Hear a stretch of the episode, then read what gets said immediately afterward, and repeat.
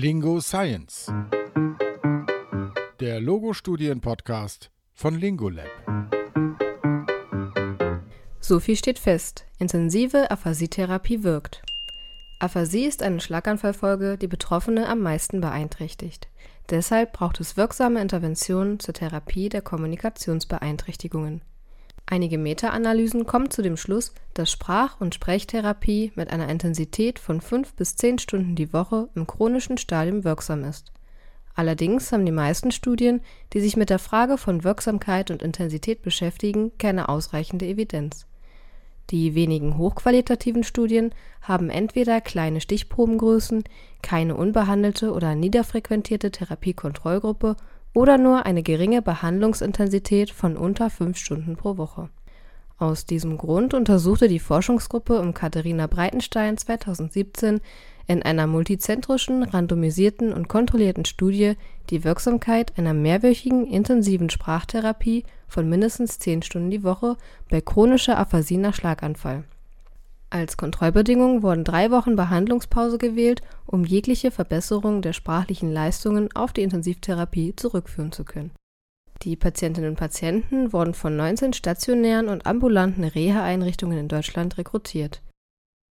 Die Studie zielte darauf ab, realistische Routinebedingungen in der medizinischen Versorgung zu replizieren die Einschlusskriterien waren eine chronische Aphasie, bestätigt durch den Aachener Aphasietest, im Folgenden AAT genannt, mit einer Dauer von mindestens sechs Monaten nach ischämischem oder hämorrhagischem Schlaganfall. Das Alter der Testpersonen sollte zwischen 18 und 70 Jahren betragen. Zusätzlich sollte Deutsch als Erstsprache gegeben sein, dazu basale Sprachverständnisfähigkeiten und rudimentäre Versuche verbal zu kommunizieren also ein Kommunikationswert ungleich Null der AAT-Spontansprachskala. Die Teilnehmenden sollten darüber hinaus in der Lage sein, einfachen Anweisungen zu folgen. Dies wurde mittels des Token-Tests des AATs überprüft. Ausschlusskriterien waren schwere unbehandelte medizinische Erkrankungen, schwere unkorrigierte Seh- und Hörstörungen, Aphasie aufgrund eines Schädelhirntraumas oder einer neurodegenerativen Erkrankung oder die Teilnahme an einer alternativen Aphasietherapie. Die Zuordnung der rekrutierten 158 Testpersonen zu der Interventions bzw. der Wartekontrollgruppe erfolgte randomisiert. Patientinnen und Patienten sowie die Untersuchenden und das therapeutische Fachpersonal waren hinsichtlich der Gruppenzuordnung nicht verblindet.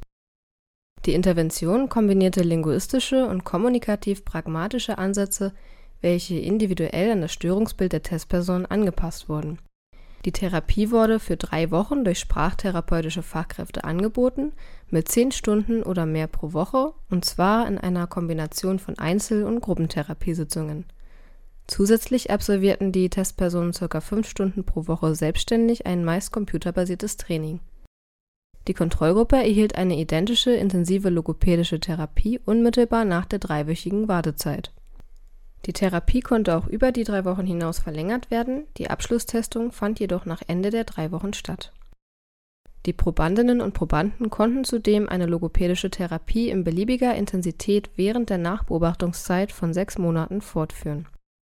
Die primäre Outcome-Variable war die Effektivität der verbalen Kommunikation, erhoben mit Hilfe des Amsterdam-Nijmegen Everyday Language Test, im Folgenden ANELT genannt hier erzielten die Teilnehmenden eine Punktzahl für jedes der zehn Szenarien. Dabei bedeutet ein Punkt, dass kein Bezug zum kommunikativen Szenario hergestellt wurde und fünf Punkte, dass alle Informationen, die für eine erfolgreiche Kommunikation erforderlich sind, vermittelt wurden. Sekundäre Variablen beinhalten unter anderem den Schweregrad der Aphasie, die Lebensqualität, spezifische linguistische Variablen wie Syntax oder Semantik sowie Kommunikationsbeurteilung durch das enge Umfeld und bestimmte kognitive Funktionen. Die Outcome-Variablen wurden von einem unabhängigen Komitee bewertet, welches gegenüber der Gruppenzuteilung verblindet war. Zusätzlich zu den beiden Datenerhebungen direkt nach und drei Wochen nach Abschluss der Behandlungsphase wurden die Probandinnen und Probanden sechs Monate nach Beendigung der Intervention erneut getestet die Kontrollgruppe durchlief zudem eine Testung mehr als die Experimentalgruppe, da die sprachlichen Fähigkeiten nach der Behandlungspause sowie nach der Intervention erhoben wurden. Die mittlere Differenz zu dem Ausgangswert im ANILT, also die Effektivität der verbalen Kommunikation, waren nach drei Wochen intensiver Therapie in der Experimentalgruppe signifikant größer als die Werte der Kontrollgruppe nach drei Wochen Behandlungspause. Auch in Bezug auf spezifische linguistische Variablen, die Lebensqualität und die Bewertung der Kommunikationseffektivität durch das Umfeld konnte eine signifikante Verbesserung mit mittleren bis großen Effektstärken beobachtet werden. Kognitive Funktionen, auf die die Therapie nicht vorrangig abzielte, wie zum Beispiel nonverbales Lernen oder exekutive Funktionen, veränderten sich vom Ausgangswert bis nach der Therapie nicht was bestätigt, dass die Effekte spezifisch auf die Behandlung zurückzuführen sind und nicht etwa eine spontane Erholung stattgefunden hat. Die würde man dann nämlich in allen Bereichen erwarten. Alter, Zeitpunkt des Schlaganfalls oder das Therapiesetting, also ambulant oder stationär, hatten ebenfalls keinen Einfluss auf die Ergebnisse. Nachdem die Kontrollgruppe auch die intensive Intervention erhalten hatte, zeigten diese Patientinnen und Patienten ähnliche Verbesserungen in den primären und sekundären Outcome-Variablen wie die Interventionsgruppe. Der Behandlungseffekt konnte somit repliziert werden. Die Effekte waren darüber hinaus in beiden Gruppen ein halbes Jahr nach Ende der Intervention weiter stabil. Entgegen des Vorsatzes, dass die Kontrollgruppe keine Intervention in der dreiwöchigen Behandlungspause durchlaufen sollte, um anderweitige Therapieeffekte zu vermeiden, erhielten die Patientinnen und Patienten jedoch in dieser Zeit ambulant im Mittel 1,5 Stunden Sprech- und Sprachtherapie pro Woche Bemerkenswert ist jedoch, dass sich die Effektivität der verbalen Kommunikation erst nach der dreiwöchigen intensiven Therapie verbesserte. Auch nach der abgeschlossenen Intervention begaben sich Probandinnen und Probanden der Experimental und Kontrollgruppe in ambulante Therapie. Es kann somit nicht ausgeschlossen werden, dass eine solche Therapie nach der intensiven Studienintervention die Aufrechterhaltung des Behandlungseffekts unterstützt haben könnte.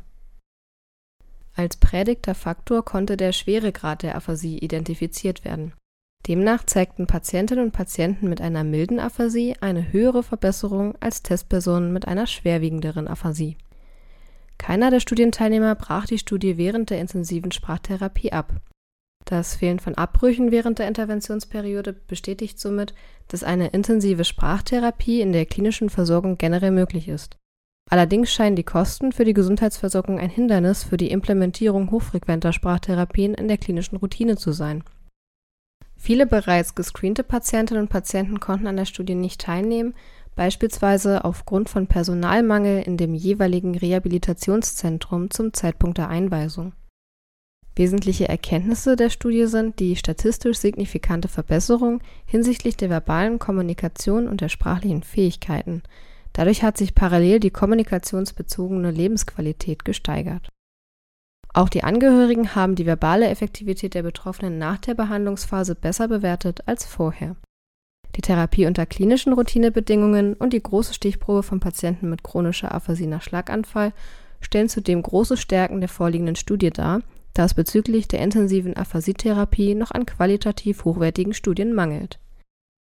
Die Autorengruppe empfiehlt deshalb das Durchführen einer intensiven Sprachtherapie in Reha-Einrichtungen um auch in der chronischen Phase sprachliche Verbesserungen zu erzielen. Die Therapieeffekte könnten dann zusätzlich durch eine darauffolgende, niederfrequentere Sprachtherapie ergänzt werden. Auf den Punkt gebracht von Alicia Kluth, Studierende der Ludwig-Maximilians-Universität München. Dieser Text ist als PDF zum Download verfügbar, zu finden auf www.lingo-lab.de. Dort finden sich auch weitere Studienzusammenfassungen als Podcast und als PDF zum Download.